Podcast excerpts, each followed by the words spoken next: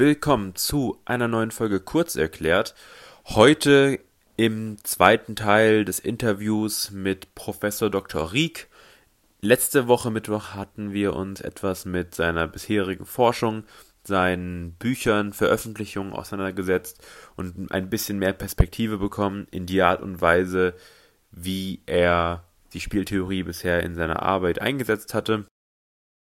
In dieser Folge wollen wir uns die Spieltheorie halt tatsächlich von ihrer theoretischen Seite etwas anschauen, die Konzepte ein bisschen mehr beleuchten und in der kommenden Folge geht es dann in die alltägliche Ansetzung der Spieltheorie. Das bedeutet, wie kann ich mir die Spieltheorie im Alltag zu Nutzen machen, wie kann ich sie, wie kann ich sie in alltäglichen Situationen verwenden. Wir steigen ein. Viel Spaß! Ich habe mich mal so ein bisschen eingelesen, zumindest in die Spieltheorie, um mir mal überhaupt ein Bild zu machen, was das genau ist. Erstes Gefühl war bei mir, dass es, ähm, also mir kam es sehr abstrakt vor. Mit abstrakten Dingen haben Juristen ja eigentlich äh, schon relativ viel zu tun, weil man kommt ja immer, ja, komm, Kurs, hör auf zu lachen. nee, wir, ähm, wir kommen ja immer so ein bisschen vom Abstrakte ins Konkrete. Also dieses Prinzip ist mir nicht fern. Aber was also mir Probleme bereitet immer, ist so das kreative Denken. Ich weiß nicht, ob es nur an mir liegt oder ob das bei Juristen generell ausgeprägt ist. Ach, das ist bei Juristen immer so. Aber dieses, dieses, dieses Kreative, das ist immer, ja, sage ich mal, schwierig. Und deswegen möchte ich aber jetzt trotzdem so ein bisschen juristisch einsteigen in die Spieltheorie. Und zwar würde ich als erstes mal einfach fragen, wir Juristen haben immer gerne Definition, dass wir einfach wissen, okay, um was handelt es sich jetzt hier? Können Sie mal ungefähr sagen, um was es geht bei der Spieltheorie? Gibt es da eine Definition, die man nehmen kann und dann weiß man, okay, das ist die Spieltheorie? Ja, das lässt sich relativ leicht sagen. Ich weiß nicht, ob es viel bringt, aber es lässt sich tatsächlich leicht sagen. Mhm. äh, nämlich, Spieltheorie ist eine Entscheidungstheorie, die sich mit Situationen beschäftigt, in der das Ergebnis nicht von einem, sondern von mehreren vernunftbegabten Entscheidern abhängt. Toll gesagt, oder? Mhm, ja, da habe ich auf jeden Fall jetzt schon den tiefsten Einblick. Das hört so ein bisschen an wie die erste Zeile aus Wikipedia zu dem Thema. Ähm, ja, ja, genau, so, das könnte da stehen. Ja? Also ich bin jetzt nicht so ein Wikipedia-Leser. Ähm, da weiß ich nicht genau, was da wirklich steht, aber genau, sowas könnte da sozusagen stehen. Und, aber gucken wir uns das einfach mal an. Ja? Also erstmal, es ist eine Entscheidungstheorie. Also das heißt, es ist eine Theorie, die sich damit beschäftigt, wie man Entscheidungen treffen sollte und wie man sie tatsächlich trifft. Ja, ich glaube, das mhm. ist aber die Sache bei der Entscheidungstheorie. Und äh, dann gibt es sozusagen die klassische Situation der Entscheidungstheorie, also die gibt es schon seit mehreren Jahrhunderten eigentlich. Aber die klassische Entscheidungstheorie ist so, es gibt einen Entscheider und der entscheidet in einer bestimmten Umwelt. Und die Umwelt denkt nicht, sondern die ist einfach nur da und die kann man darstellen durch eine Wahrscheinlichkeitsverteilung. Also die klassische Situation dafür ist einfach die Landwirtschaft. Ja, man möchte Entscheidungen treffen, ob man am nächsten Tag jetzt die Ernte einbringt oder nicht. Und ob die Entscheidung eine gute oder eine schlechte Entscheidung ist, hängt letztlich vom Wetter ab. Und das Wetter mhm. ist halt unabhängig von uns. Das heißt, das macht irgendetwas vor sich hin. Das sind auch immer die ersten Modelle im Grunde genommen. Deshalb wird es auch Umwelt genannt. Ja. Ist aber eine Wahrscheinlichkeitsverteilung. Und was daraus entstanden ist, ist die Theorie der Glücksspiele. Ja, das ist die klassische Entscheidungstheorie, so wie die seit Jahrhunderten kannte. Und mhm. komischerweise ist es so, dass erst so Anfang letzten Jahrhunderts irgendwelche Mathematiker sich hingesetzt haben, gesagt haben, das ist doch irgendwie komisch, warum haben wir eigentlich keine Theorie, die sich damit beschäftigt, wie Gesellschaftsspiele sind? Also wir haben eine Theorie für Glücksspiele, aber wir haben keine für Gesellschaftsspiele. Und die Besonderheit bei Gesellschaftsspielen ist eben die, da spielen sie nicht einfach gegen einen Zufallsmechanismus, sondern sie spielen gegen mindestens einen anderen vernunftbegabten Entscheider. Das ist die Besonderheit bei Gesellschaftsspielen, ja, bei strategischen Spielen. Und dann haben die eben gesagt, naja, dann ist das eine gute Sache, dann machen wir jetzt mal eine Theorie zu. Und das ist eben die Spieltheorie geworden. Okay. Ähm, ich habe dann auch noch ähm, gelesen, als ich mich damit so ein bisschen beschäftigt habe, dass es auch mehrere Spieltheorien selbst gibt. Also einmal eine nicht kooperative und eine kooperative Spieltheorie. Was ist da der Unterschied? Ja, eigentlich gibt es drei, ähm, mhm. wenn man so will. Also das ist in der Tat die klassische Aufteilung, die mal John Nash so vorgenommen hat. Wir würden heutzutage eigentlich Populationsspiele sozusagen als das dritte Standbein mit dazu nehmen. Ähm, ja, was ist der Unterschied? Also erstmal die nicht kooperative Spieltheorie ist eigentlich das, was man heutzutage meistens meint, wenn man von Spieltheorie spricht. Und nicht kooperativ heißt in dem Fall nicht, dass nicht kooperiert wird, sondern dass nicht automatisch kooperiert wird. Also in der nicht kooperativen Spieltheorie, da ist es so, wir können keine bindenden Verträge schließen mit den anderen, wir können eigentlich auch gar nicht mit den anderen überhaupt erst kommunizieren, sondern jeder sitzt sozusagen in einem Kämmerlein und trifft Entscheidungen unabhängig von dem, was die anderen machen. Also dieses typische, die typische Situation eben, weiß ich, wenn sie Fernschach spielen oder irgend sowas, ja, völlig getrennt mhm. voneinander, am Ende wird nur noch der reine Zug übermittelt. Das ist die nicht kooperative Spieltheorie. Wenn da drin Kooperation entsteht, was möglich ist, dann muss man sie aus dem Spiel heraus begründen. Also man muss sagen, wie konnte denn hier eigentlich Kooperation entstehen? Das ist auch ein mhm. großes Themengebiet. Ja? Also das heißt, die nicht kooperative Spieltheorie setzt einfach die Kooperation nicht automatisch voraus. Das ist bei der kooperativen Spieltheorie anders. Die setzt die voraus. Also die hat immer das äh, sozusagen als Metapher diese Situation. Da sitzen also Leute zusammen, äh, verhandeln irgendwie und können dann auch einen Vertrag schließen, der dieses Ergebnis in sozusagen in Zement gießt. Ja, und das ist dann wird auch tatsächlich genau so umgesetzt. Und äh, da ist es so, dass man im Wesentlichen eigentlich von ein paar Axiomen startet und sich dann fragt, was kann denn dann eigentlich sinnvollerweise rauskommen? Und das ist im Wesentlichen sowas, dass man dann einfach sagt, es muss eben alles, was verteilt werden kann, muss auch verteilt werden. Also es wäre doof, irgendwas übrig zu lassen verderben zu lassen. Ja, das ist sozusagen immer der Ansatz, der in der kooperativen Spieltheorie drin ist. Und wie gesagt, der setzt eben einen gewissen Grad der Kooperation automatisch voraus. Und dann ist dieses dritte Standbein, von dem ich gerade gesprochen habe, das sind die Populationsspiele. Ähm, das ist die Situation, wir haben es nicht nur mit einer kleinen Zahl von Entscheidern zu tun, so wie das ursprünglich bei den äh, Spielen mal war, bei den Gesellschaftsspielen eben, sondern wir haben sehr, sehr viele Entscheider, also die ganze Population. Das heißt zum Beispiel, alle äh, Computeranwender auf der ganzen Welt spielen sozusagen zusammen. Und jetzt merkt man schon, das ist keine unrealistische Darstellung einer Situation. Mhm. Ja, denn natürlich sind wir alle irgendwie in Interaktion miteinander. Oder weiß ich, alle, die in einer Volkswirtschaft drin sind und sowas. Also ganz, ganz viele kleine. Das sind eben diese Populationsspiele. Das ist etwas, was äh, ursprünglich mal die Anwendung gefunden hat in der Biologie, dann aber sozusagen wieder zurückgekommen ist in die Wirtschaftswissenschaften. Also die Spieltheorie stammt ja aus den, also Mathematik und Wirtschaftswissenschaften als erste Anwendung, ist dann in die Biologie rübergewandert und ist dann sozusagen über die Populationsspiele wieder zurückgekommen. Eigentlich eine ganz lustige Sache. Mhm. Okay, also wir haben sozusagen eine soziale Konfliktsituation, in der wir gucken, wie die Leute miteinander interagieren, also wie die Leute Entscheidungen treffen. Und ja, genau. Davon geht Und man. das Wichtige ist eben, ja. alle, alle haben einen Einfluss auf das Ergebnis, was am Ende mhm. rauskommt. Also es ist nicht genau. so, dass einer sozusagen nur da sitzt und zuguckt, oder dass der sozusagen gar nicht selber irgendwie weiß, was er eigentlich will oder so, ja, sondern nein, jeder weiß, was er will, jeder weiß, was er gut findet, jeder hat auch Einflussmöglichkeiten darauf. Und in der Tat, das ist die strategische Situation und dann geht das Ganze halt los. Übrigens, mhm. was als weiterer Spieler immer mit dabei sein kann, ist der Zufall. Also den Zufallsspieler, den kennen mhm. wir sozusagen auch immer und das ist ja auch in Gesellschaftsspielen häufig der Fall, ja, also nehmen Sie Poker oder sowas, da ist ja das, was am Anfang an Karten ausgeteilt wird und so, das ist ja auch zufällig. Also das heißt, dass es auch bei strategischen Spielen Zufallszüge gibt, ist sozusagen ganz natürlicher Fall. Mhm. Haben Sie vielleicht, oh, Entschuldigung. Ja. ja vielleicht nochmal zur Veranschaulichung. Haben Sie vielleicht ein, zwei Beispiele, so, ähm, wir hatten vorhin auch darüber gesprochen mit Basti, Gefangen-Dilemma oder so, wo man mal kurz durchspielen kann, zeigen, wie das funktioniert. Einfach so, dass man mal so ein, so ein kurzes ähm, Beispiel hat, was man versteht, ah, okay, so wird dann eine Situation durchsimuliert. Ja, also gut, durchsimuliert ist natürlich nochmal die nächste Sache. Ja. Aber äh, gucken wir uns durchaus einfach mal Situationen an. Also ich bin jetzt kein Fan des Gefangenen-Dilemmas aus verschiedenen Gründen heraus. Also es ist ein interessantes Spiel, aber ich weiß, wann immer man über Spieltheorie spricht, ist das Gefangene-Dilemma normalerweise das erste Spiel, über das man spricht. Mhm. Deshalb machen wir das hier mal nicht so. ähm, also ich finde eigentlich die interessanteste Spielform für diesen Grundtypen, äh, finde ich die Koordinationsspiele. Ja, das sind einfach Spiele, wie der Name schon sagt, ja, ist dort die Aufgabe, sich zu koordinieren. Was heißt die Aufgabe? Also das ist eigentlich das, was am Ende sozusagen an Gleichgewichten da ist. Also streng genommen sind das einfach Spiele, die mehrere strikte Nash-Gleichgewichte haben. Ja, sie haben gesagt, sie wollen immer gerne Definitionen am Anfang haben, also die ja. habe ich dir gegeben. Ja. Ob jetzt viel hilft, sei mal dahingestellt. Aber ich kann mal eine einfache Situation sagen. Mhm. Äh, stellen Sie vor, Sie fahren auf der Straße lang und ja. das ist aber irgendwo am Strand. Ja? Also da mhm. gibt es sozusagen keine so ganz richtigen Regeln, sondern irgendwo in Amerika heizen sie also am Strand lang, wo das Ganze erlaubt ist. Und wo fahren Sie jetzt eigentlich? Und es ist klar, wenn äh, Sie genau so fahren, dass Sie mit den anderen zusammenknallen, ist das nicht so richtig toll. Das heißt also, ist, äh, dort beispielsweise wäre ein solcher Gleichgewichtszustand, jeder fährt auf seiner rechten Seite. Mhm. Und jetzt merken Sie schon, das ist ja genau das, was Sie im Straßenverkehr haben.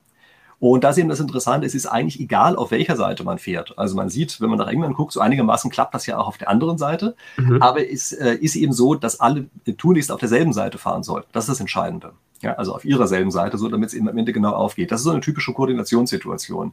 Und äh, das ist eben eine Situation, da kann man sehr genau beschreiben, dass am Ende ein solcher Zustand eintreten wird. Aber man kann ganz schwer vorhersagen, welcher dieser Zustände eintreten wird. Das finde ich das Interessante bei diesen Koordinationsspielen, ja, dass man eben sehr genau sagen kann, ähm, also beschreiben kann, wie es aussieht, trotzdem nicht genau weiß, was passiert. Also man weiß eben nicht, ob rechts oder links rauskommt. Und mhm. man sieht eben auch, äh, dass das wird so in der echten Welt gespielt wird dass es eben es relativ lange dauern kann, bis so ein Gleichgewicht erreicht wird, dass es zwischendurch auch wieder Störungen gibt und all solche Sachen. Also für meine Begriffe ist jetzt gerade dieses Beispiel, gehen wir auf der rechten oder linken Seite der Fahrbahn, ist ein ganz wundervolles Beispiel und es ist eine spieltheoretische Situation, die einfach sehr interessant ist und ist auch jeden Tag begegnet. Also wenn Sie auch mal in vollen Fußgängerzonen langgehen, vielleicht gibt es die ja eines Tages wieder, Mhm. Ähm, dann werden Sie auch sehen, dass dort tatsächlich solche Ströme entstehen, die aber komplizierter aufgebaut sind als das, was wir jetzt im Straßenverkehr haben. Also nicht einfach mhm. nur die Fahrbahn geteilt in rechts und links, sondern es gibt sozusagen so andere Ströme. Sie sehen aber auch, dass dort solche Koordinationen stattfinden. Also das zum Beispiel ist so eine spieltheoretische Situation, Koordinationsspiel halt. Und wenn man erstmal weiß, dass es das gibt, dann sieht man das in unglaublich Fällen wieder, in äh, unglaublich vielen Fällen wieder und merkt auch, äh, dass es, äh, naja, eben viele Dinge, die einen wundern sozusagen, ja, dadurch eben relativ gut erklärt werden können.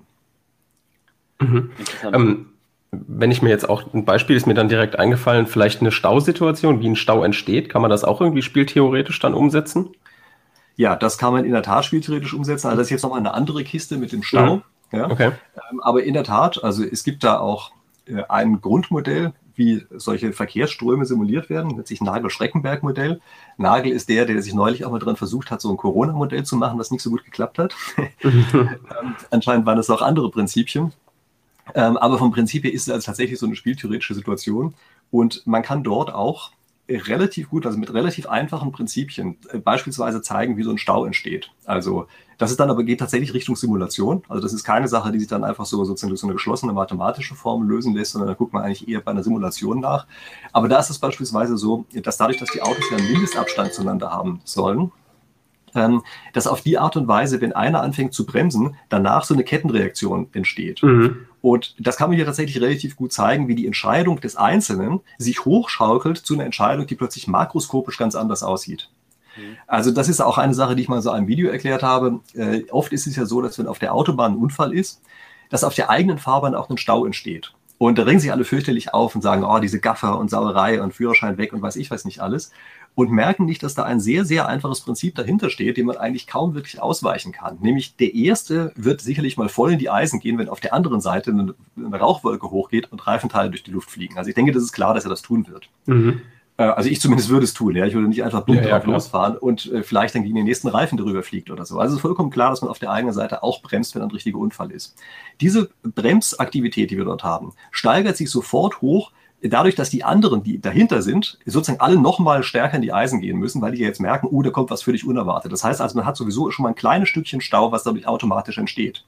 Was jetzt passiert ist, ist, dass jeder eine Zeit lang in diesem Stau gestanden hat, merkt, auf der anderen Seite ist etwas und jetzt natürlich sich nochmal das Recht rausnimmt, nachdem er mehrere Minuten im Stau drin war, vielleicht auch nochmal fünf Sekunden rüber zu gucken. Mhm. Und diese fünf Sekunden wirken plötzlich makroskopisch so, dass der Stau immer länger wird. Und das ist eben ein wundervolles Beispiel, wie man tatsächlich aus dem Mikroverhalten heraus, also das, was der Einzelne macht als Entscheidung, plötzlich ein Makrophänomen bekommt, was man im anderen Fall eigentlich gar nicht erklären kann. Und wenn man es erklärt, völlig falsch. Ja? Also die, die sozusagen die Standarderklärung dafür ist ja immer, das sind einzelne Egoisten, die da ewig lange rüber gucken. Aber das ist überhaupt nicht so. Sondern es ist einfach die winzige Entscheidung jeder einzelnen Person, vielleicht einfach nur mal ein paar Sekunden rüber zu gucken. Hm. Ja, dadurch entsteht sowas. Mhm. Äh, Vielleicht noch ein, ein Beispiel, was ich selber in der Uni gelernt habe und ich finde immer, dass es so, also ich möchte jetzt auch in kein Fettnäpfchen treten, wenn es jetzt doch kein Beispiel war, aber ähm, ich erinnere mich, dass äh, ein Beispiel, was mir mal mitgegeben wurde und was, glaube ich, auch jeder dann, wenn wir dann mal wieder in, die, in den Fußgängerzonen sind, auch sehen kann, ist dieses berühmte Beispiel, dass sich zwei Konkurrenten oftmals gerne direkt nebeneinander platzieren. Das hat ja auch einen spieltheoretischen Hintergrund. Ja, das stimmt. Das ist auch in der Tat ein sehr klassisches, altes spieltheoretisches Modell.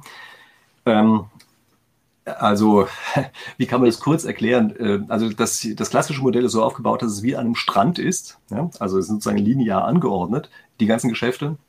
Und wenn jeder Kunde immer zu dem zu ihm nächstliegenden Geschäft hingeht, dann ist es so, dass wenn man seine eigene Position ein bisschen in das Gebiet des anderen rüberschiebt, also stellen Sie vor, die haben erst das Gebiet aufgeteilt, ja, also jeder kriegt genau die Hälfte des Strandes sozusagen. Wenn man jetzt die eigene Position immer ein bisschen ausweitet und auf die Art Weise von dem Gebiet des anderen abknapst, dann steht man eben besser da als im anderen Fall. Und das machen aber beide. Und weil das beide machen, knapsen die sozusagen so viel wie möglich von dem Gebiet des anderen ab und schwupps, die wupsen sie beide in der Mitte des Strandes, weil sie dann am dichtesten am Gebiet des anderen dran sind. Das ist eine wirklich ganz interessante Dynamik, die dahinter steht. Das ist in der Tat eines der klassischen spieltheoretischen Modelle, ist auch ein Phänomen, was immer wieder auftaucht. Also beispielsweise in der Parteienlandschaft, äh, da ist das so, ähm, die klassische Aufteilung, die wir in Deutschland hatten, ja, war ja irgendwie SPD auf der einen Seite, CDU auf der anderen Seite. Und wenn sie sich zu dem Zeitpunkt, obwohl die einen immer gesagt haben, wir sind die Linken und die anderen gesagt haben, wir sind die Rechten, wenn sie angesehen haben, welche Politik die wirklich machen, dann haben die eigentlich fast die gleiche Politik gemacht. Also ich werde zwar oft gescholten dafür, dass ich das so behaupte, aber ich denke, das ist schon so, dass die sich so wahnsinnig stark unterschieden haben. Und das liegt eben in der Tat daran, dass die immer versucht haben, möglichst viel auf der Seite des anderen zu wildern. Äh, das ist eigentlich erst in dem Augenblick so ein bisschen durcheinander gekommen, könnte man sagen, als dann plötzlich Grüne dazugekommen sind, die man einfach nicht mehr auf dieser linearen Skala so anordnen kann. Ja, die dann mhm. sozusagen in gewisser Weise in beiden Gebieten, das war dann nochmal was Besonderes. Und äh, dann hat eben die CDU auch den für meine Begriffe strategischen Fehler gemacht, dass sie sozusagen rechts neben sich immer mehr Platz gelassen haben und gleichzeitig aber gesagt haben, da darf aber auch gar keiner hin. Und früher war das eben drin mit in der CDU, da war das halt sozusagen als Volkspartei mit äh, aufgenommen. Dann, dann haben sie eben diesen äh, Teil äh, freigelassen, haben aber gesagt, da darf man nicht hin, da wächst sozusagen nur Unkraut. Und äh, damit haben sie ihr eigenes Gebiet aber verkleinert. Ja, und dann sieht man eben auch, was sozusagen weitere Auswirkungen von solchen Modellen sind. Ja, oder von solchen äh, Strategien, die dahinter stehen. Ja, das klingt sozusagen im ersten Augenblick ganz gut. Also damit hat die CDU sozusagen geschafft, noch mehr im SPD-Bereich zu wildern. Hat man ja auch gesehen, hat ja geklappt, sind immer kleiner geworden, die SPD aber eben nur um den Trick, dass sie auf der anderen Seite sagen, nee, nee, das ist alles Unkraut. Und das fällt ihnen jetzt halt ganz massiv auf die Füße. Also da haben sie, glaube ich, nicht weit genug gedacht. Mhm. Ich glaube, das Interessante an der ganzen Sache ist auch, dass sie nehmen dieses Beispiel und äh, übertragen das auf die Parteilandschaft. Und das Beispiel, wie man jetzt als gemeiner Konsument das sieht, ist beispielsweise, wie sich Fastfood-Ketten oder berühmte deutsche Optiker äh, platzieren. Und das Beispiel, obwohl es halt ganz verschiedene Themen sind, äh, kann man auf ganz verschiedene Sachen anwenden. Und ich glaube, das trifft auch ganz gut, warum die Spieltheorie ähm, oder warum die, ihre Videos auch so beliebt sind, weil man diese An weil man diese Themen und diese Anwendungen halt auf ganz verschiedene Sachen anwenden kann. Ja, ja das glaube ich auch. Und vor allen Dingen ist es halt oft offenbar eine Sicht, die andere nicht haben. Ja? Also mir war das ja gar nicht so klar. Ich habe gedacht, das weiß doch jeder. Aber der ist mir aufgefallen, weiß anscheinend doch nicht jeder. Ähm, und das scheint eben was Besonderes zu sein, einfach nochmal durch ein anderes Argument solche Effekte erklären zu können. Mhm. Mhm. Ähm, ich hätte auch noch eine Frage und zwar, das Ziel von der Spieltheorie ist ja rationales äh, Entscheidungsverhalten aus sozialen Konf Konfliktsituationen abzuleiten. Jetzt ist meine Frage aber, eine rein rationale Entscheidung kann man ja oft nicht ableiten, weil auch irgendwie Emotionen oder Gefühle oder sonstiges eine Rolle spielt wie kann man denn das dann irgendwie außen vor lassen und nur sagen, okay, das war jetzt eine rationale Entscheidung, die wir hier haben? Äh, ja, das würde ich jetzt erstmal als eine, eine Fehlinterpretation der Spieltheorie halten. also eine Aufgabe ist natürlich, dass man mal versucht zu definieren, was ist denn eigentlich Rationalität? Also das ist natürlich ganz klar eine Aufgabe, aber mhm. Rationalität, also normativ zu beschreiben, ist ja keine Wirklichkeitsbeschreibung. Das ist ja nicht so, dass man sagt, ja genau so verhalten sich die Menschen, sondern da sagt man erstmal, also mal angenommen, wir wären vollständig rational, was käme denn dann raus? Mhm. Und das ist natürlich eine Aufgabe, ganz klar. Und damit definiert die Spieltheorie überhaupt erstmal, was rationales Verhalten ist. Und da gibt es jede Menge Überraschungen. Also das ist gar nicht so leicht, sich das klar zu machen. Und je länger man darüber nachdenkt, desto mehr merkt man auch, welche Schwierigkeiten dahinter sind. Äh, es ist aber auch zugleich immer klar, dass das weder eine Wirklichkeitsbeschreibung ist, noch eine Empfehlung, wie man sich in der echten Welt verhalten soll. Also mhm. das verwechseln ja viele. Viele denken ja, diese Rationaltheorie, die sei eine Empfehlung. Das ist ja völliger Quatsch. Also mhm. wir wissen alle, dass wenn man empfehlen würde, sich so zu verhalten, dann also würde man wahrscheinlich im besten Fall unglücklich. ja? äh, einfach weil die anderen nicht mehr mit einem zusammenarbeiten wollten, wahrscheinlich auch viel weniger Erfolg hätte. Ja? Also ja, das. Ist, ist nicht der Punkt. Das ist keine keine Wirklichkeitsbeschreibung, auch keine Wirklichkeitsempfehlung. Immer dann, wenn es darum geht, tatsächlich Empfehlungen zu geben für die echte Welt, gucken wir uns ja sehr stark an, wie sich echte Menschen auch wirklich verhalten. Also die mhm. Spieltheorie war ja schon ganz früh dabei, tatsächlich einfach zu untersuchen, wirklich empirisch zu untersuchen, was machen denn Menschen in Entscheidungssituationen und dann auch zu verstehen. Ja, also warum machen die das so? Was ist ein Fehler? Welche Abweichung von der Rationalität können wir wie begründen und so weiter. Und die Kombination aus diesen beiden Sachen, die äh, damit erst kann man überhaupt präskriptive Theorie betreiben, wie wir so schön sagen. Ja, also präskriptive Theorie ist eine, die verschreibt, ja, die sagt, so sollte man sich verhalten, wenn man Erfolg haben möchte in der echten Welt. Und was man übrigens auch sieht dabei ist, äh, diese die Sache mit der Rationalität. ähm, also vernünftige, sozusagen optimale Entscheidungen in einer Situation zu treffen, da sind wir Menschen gar nicht so schlechter drin, wenn wir viel Erfahrung damit haben. Also das merken Sie beispielsweise daran, wenn Sie einfache Situationen nehmen, nehmen Sie eine Spielsituation wie Poker, wenn Sie hier tatsächlich ein Computerprogramm oder eine Empfehlung geben wollen, wie man besser spielt als die besten bisherigen Pokerspieler, dann wird das verdammt schwer. Mhm. Also die besten Pokerspieler sind einfach sehr, sehr nah an einer optimalen Strategie dran. Und das heißt also, man merkt damit, diese Rationalität ist nicht einfach nur eine reine Metapher, mhm. sondern das ist schon etwas, dem man sich annähert, wenn die Bedingungen dafür passen. Und das muss zum Beispiel sein, dass man eben eine sehr lange Zeit eine konstante Situation hat. Also Poker verändert sich ja über Jahrzehnte hinweg jetzt nicht so sehr stark von den Regeln und infolgedessen kann sich sozusagen die Menschheit hier anpassen und die besten Pokerspieler sind dann eben auch wirklich verdammt gut und sind sehr, sehr nah an so einer optimal oder rational Lösung, wie man die nennen will, dran. Aber klar, wenn jetzt gerade, wenn Menschen in neue Entscheidungssituationen reinkommen, sind die grottig schlecht. Das gilt übrigens auch für Spieltheoretiker. Ja? Also man braucht jetzt nicht zu glauben, dass wir sozusagen irgendwelche Wunderwaffen hätten oder sowas. Wenn wir in eine neue Entscheidungssituation reinkommen, machen wir erstmal fast immer die gleichen Fehler wie normale Menschen auch. Äh, vielleicht ein paar kennt man dann schon, aber normalerweise macht man die gleichen Fehler. Und das ist aber die Sache in der neuen Entscheidungssituation. Und je mehr Erfahrung dann Menschen mit dieser Situation haben, desto mehr nähern sie sich auch diesen Rationallösungen an. Das ist schon ein Phänomen, was man immer wieder beobachten kann. Aber wie gesagt, um ernsthafte, preskriptive, echte Weltentscheidungen zu geben, muss man eben die beiden Sachen kennen. Man muss zum einen die Rationaltheorie kennen und mhm. zum anderen muss man wissen, wie sich echte Menschen in bestimmten Situationen entscheiden. Man muss auch systematische Entscheidungsfehler kennen. Äh, das wird beispielsweise im Marketing auch gnadenlos ausgenutzt. Das darf man ja auch nicht vergessen. Ja, also Marketing, die kennen die Entscheidungsfehler natürlich und die optimieren beispielsweise das Marketing genau darauf hin, dass diese Entscheidungsfehler maximal ausgenutzt werden. So, dann würde ich gerne, ich hätte noch eine Frage zum Theorie, so wirklich zum theoretischen Teil und danach ähm, würde ich gerne noch mal ein bisschen mehr in die Anwendung der Spieltheorie kommen. Und da haben Sie vorhin auch schon erwähnt, das Thema der äh, Strategeme.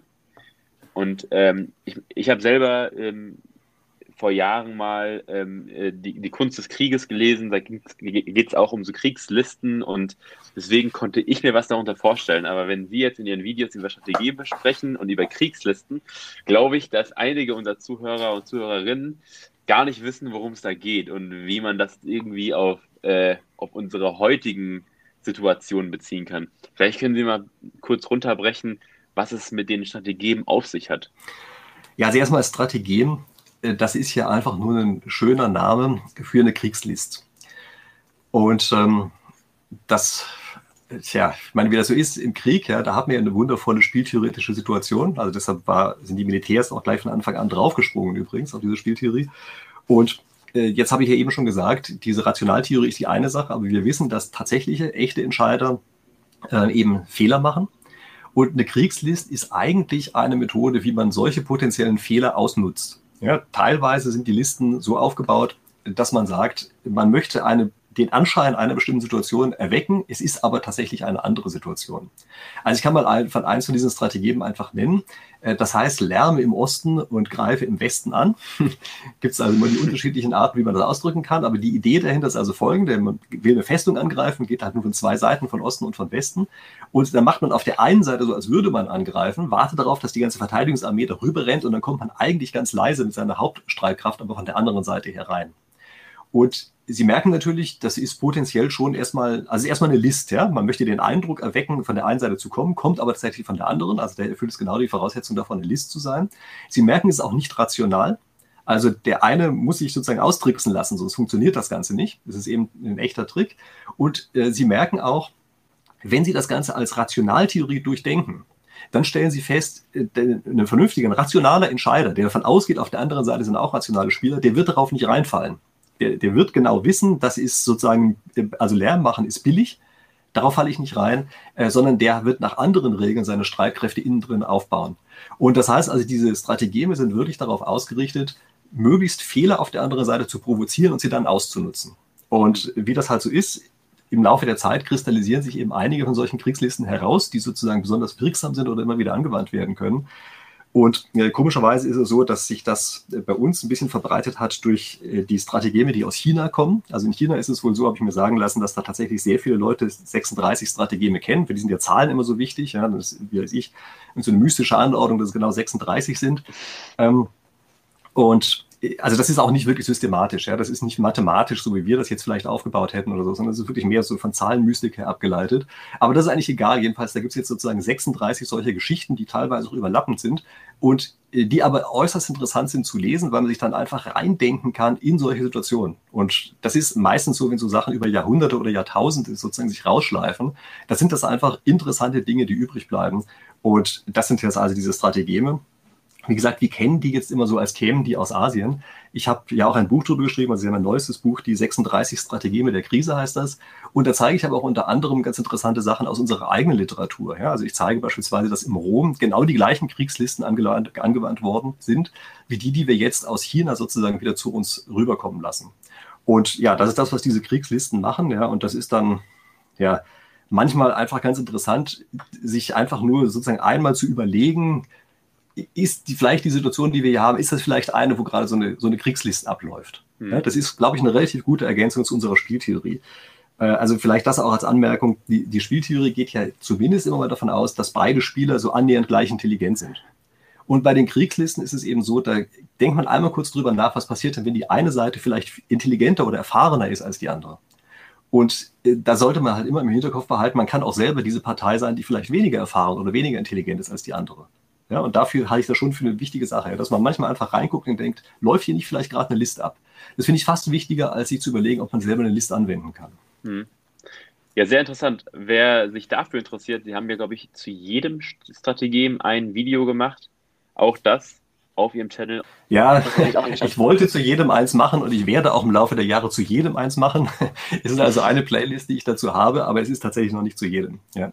So, hier erneut ein abruptes Ende. Wir haben jetzt mehr zur Spieltheorie erfahren. Und zwar gehen wir vom Abstrakten ins Konkrete. Das heißt, jetzt wissen wir, was abstrakt die Spieltheorie ist, haben uns abstrakte Beispiele angeguckt. Und in der nächsten Folge, also nächsten Mittwoch, kümmern wir uns mal um ähm, Anwendungsbeispiele, wie sie in der heutigen Zeit noch mit der Spieltheorie verknüpft sein können. Also bis dahin, tschüss.